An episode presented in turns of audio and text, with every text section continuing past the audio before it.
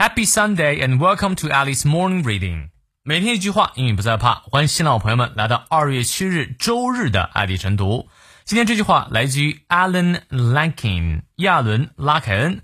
他是一位时间管理专家，其著作《How to Get Control of Your Time and Your Life》销量呢超过了三百万册啊！美国前总统克林顿也在其自传当中啊表示深受此书影响啊。学有余力同学可以读一下这本书。我们来一起看一下他的这句话 ：In all planning, you make a list and you set priorities。啊，这句话比较简单啊。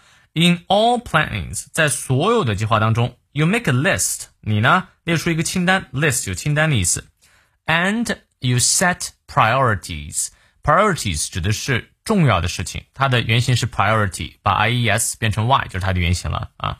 当然，这个 list 和 priority 作为生词儿，也希望你能够记住。好，我们来看一下生动发音知识点。 In all planning，at 梅花 i 念到位，you make a list，读完 it，you make a list，and you set priorities，注意它的重音在后面，priorities，priorities。好，从到尾我们来过两遍。In all planning, you make a list and you set priorities。再来一遍。In all planning, you make a list and you set priorities。